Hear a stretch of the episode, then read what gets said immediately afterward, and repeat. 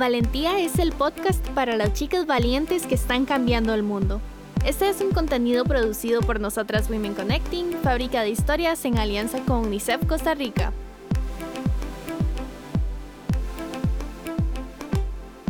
Hola, bienvenidas a un episodio más del podcast de Soy Valentía. Mi nombre es Inti y soy invitada de los campamentos de la generación Valentía.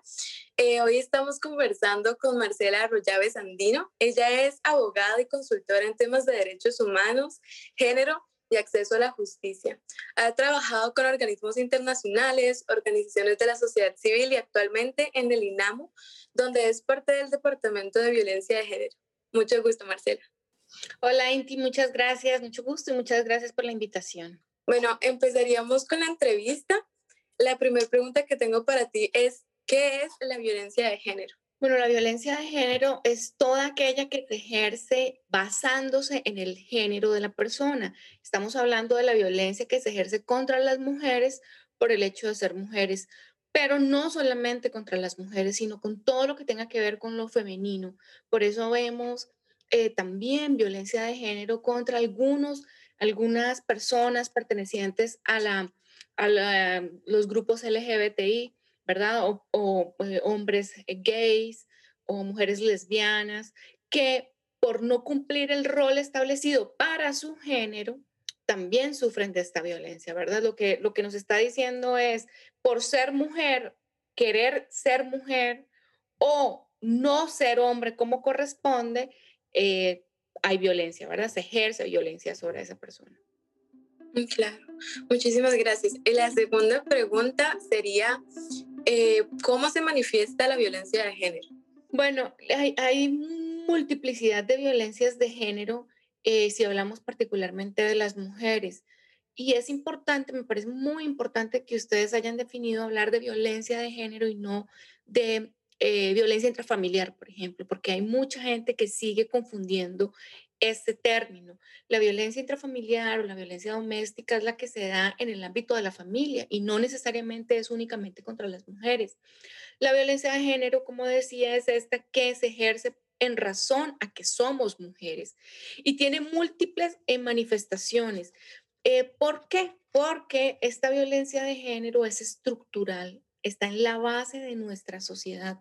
Y eso quiere decir que nos impacta en cualquiera de los ámbitos en que estemos. Entonces vemos manifestaciones de violencia eh, contra las mujeres, violencia de género a nivel institucional. Las instituciones ejercen violencia contra las mujeres a nivel político. Está la violencia política. La violencia política contra las mujeres no existía cuando las mujeres no habíamos ingresado a la política.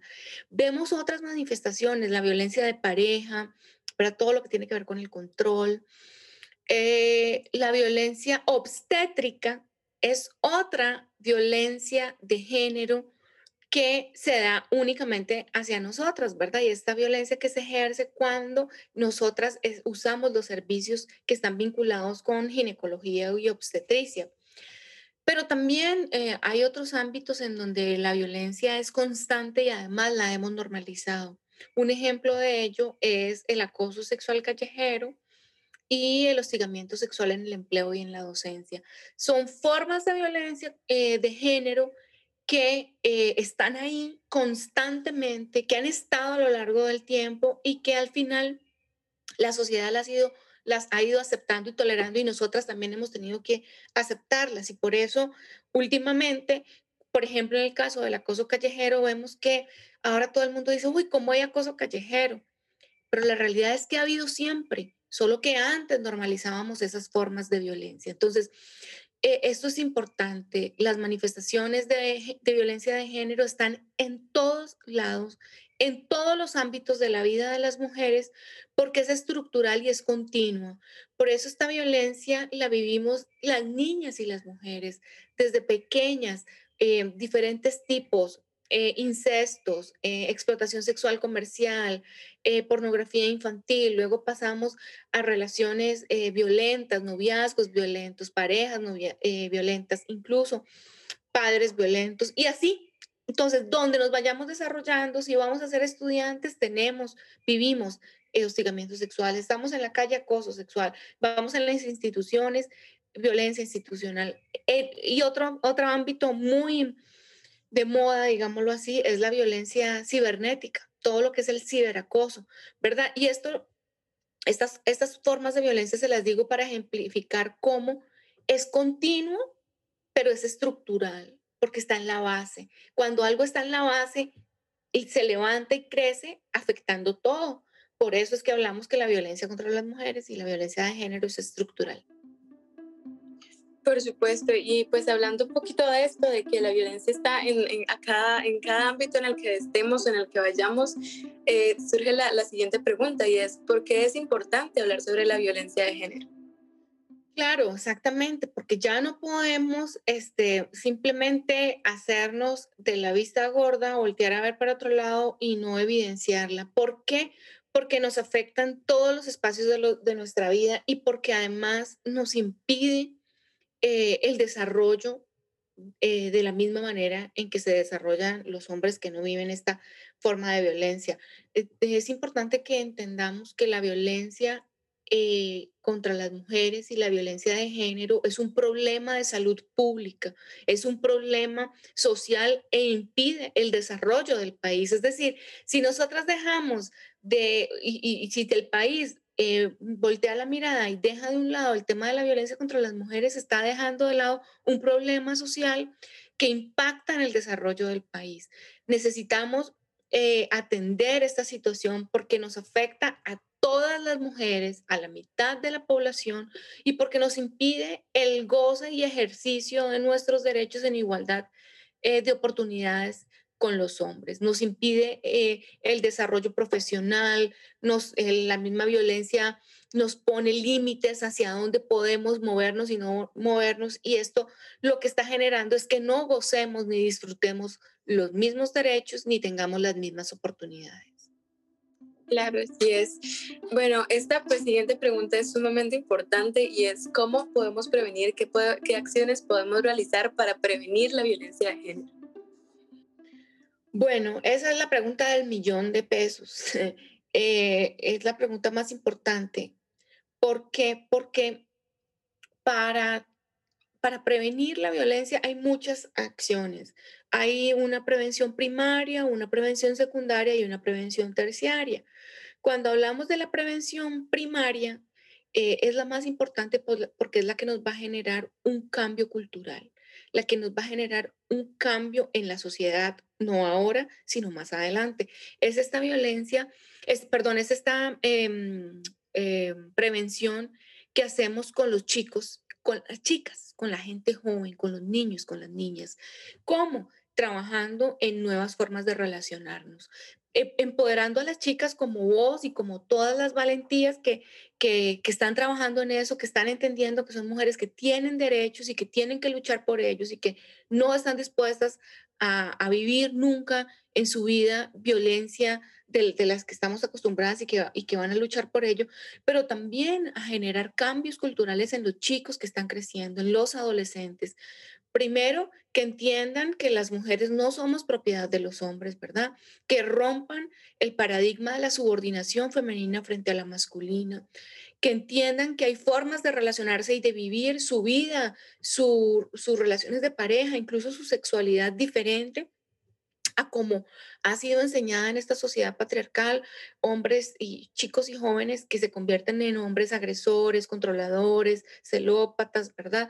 Que ejercen violencia contra las mujeres. Entonces, esta primera... Em, esta primera eh, prevención, esta eh, prevención primaria trata esto, de lograr este cambio cultural en estos chicos y en estas adolescentes.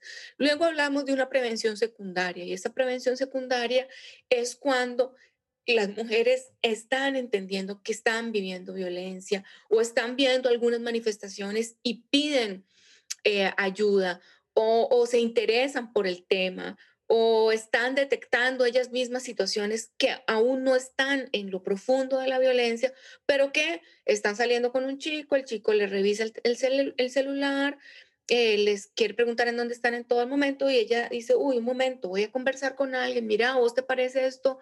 Natural, normal. No, eso es violencia. Entonces ahí en ese momento estamos ejerciendo una prevención secundaria. No es la primaria porque no hay cambio cultural aún, pero nos está permitiendo evitar llegar a la situación mayor, a la situación más gravosa, donde la vida de las mujeres y la integridad física corren peligro. Y la prevención terciaria es esa, es cuando ya el hecho ocurrió, cuando la chica ya vive violencia, cuando está en ese ciclo de violencia, cuando es tan difícil de salir de ahí, cuando logramos que se pueda empoderar, ir a, a poner una denuncia, cuando logramos que familiares, amigos, cualquier recurso de apoyo que ella tenga, red de apoyo que ella tenga, la ayude a salir de ahí y luego otras instancias que tenemos a nivel institucional. Para ello tenemos unos comités locales de atención y seguimiento a casos de alto riesgo de mujeres. Cuando la, mujer llega a poner una denuncia y se hace el análisis y hacemos una valoración de riesgo donde determinamos que ella está en riesgo de muerte, de un femicidio, tomamos las acciones pertinentes, eh, diversas instituciones que integramos, Poder Judicial, INAMU y Ministerio de Seguridad Pública, y eso es una estrategia de prevención terciaria, porque ya ocurrió eh, el evento de violencia, porque ella ya está viviendo esa violencia. Entonces, es esa como gama de, de formas de tratar de prevenir antes de que ocurra, cuando está empezando o cuando ya la situación ocurrió. Muchísimas gracias. Bueno, la siguiente pregunta también tiene un poquito que ver con esto y sería, ¿cuál sería el primer paso que usted recomendaría realizar a una mujer que sufre violencia de género? Sí, lo primero que las mujeres deben hacer es pedir ayuda, pedir ayuda aunque evidencien una situación mínima de violencia, porque la violencia va en escalada. La violencia, nosotros tenemos un un documentito que llamamos el violentómetro, que es como un semáforo y que va mostrando las formas en que la violencia va aumentando y cómo pasa de aquí a acá. A veces es, es eh, mm, poco a poco y a veces es de un, de un amarillo a un rojo de manera inmediata, ¿verdad? A una alerta inmediata. Entonces, lo primero que hay que decirles a las mujeres es que pregunten, que pidan ayuda, que hablen, que llamen a las instituciones que estamos para ello, ¿verdad? A las instituciones. Em, existen líneas de apoyo para mujeres que solamente quieren conversar y decir, mira, eh, me hizo esto y esto, aunque no sea una situación de violencia eh, física, pero sí un control, sí un, unos celos, si uno que te aparece en el lugar donde no lo estás esperando, ¿verdad? Todas estas situaciones que nos tienen que alertar. Entonces, tenemos que conversar con las mujeres, con las amigas, con las hermanas, con las familiares, ¿verdad? Tratar de identificar personas que se puedan convertir en apoyo para nosotras. Y es también importante no solamente decirle este mensaje a las mujeres que busquen ayuda, sino también a quienes las van a ayudar. Si usted es una chica que conoce de otra amiga que está en violencia, una de las principales eh, recomendaciones que hay que darles es que tenga una escucha activa, atenta y respetuosa. Muchas veces nosotros oímos a una mujer que está en una situación de violencia y, y de una vez la juzgamos, pero quienes han estado en violencia, quienes hemos vivido la violencia, sabemos lo difícil que es salir de ahí. Eh, tomar algo y jalar y salir de ahí es lo más difícil. Entonces, tenemos que escuchar a las mujeres, eh, tenemos que ser empáticas, tenemos que entender que hay un ciclo de la violencia y que de ese ciclo de la violencia es muy difícil salir y por ello siempre estar ahí, aunque la chica no desee salir en ese momento. Yo creo que, que la información que damos en redes sociales, en medios de comunicación, siempre es clara para las mujeres. Pueden pedir ayuda al 911. No solamente se llama para una emergencia, también usted puede llamar al 911 para orientación y asesoría, que es lo que estamos diciendo. Cuando yo tengo dudas, ¿qué podría pasar? ¿Qué podría pasar más adelante si yo continúo con esta relación? ¿Qué está pasando con este compañero que me está haciendo esto? Entonces, no quedarse calladas, no sentir culpa, chicas, la violencia nunca es culpa de nosotras. Esa es una de las, de las cosas más tristes que vemos cuando atendemos mujeres. Las, las mujeres se culpan de la violencia. Fue mi culpa, yo hice esto. No, nada de lo que hagamos justifica ninguna forma de violencia contra las mujeres. Muchísimas gracias, Marcela. Eh, por último, te estaría pidiendo algunos tips que tengas para las chicas jóvenes para lograr cambiar el mundo.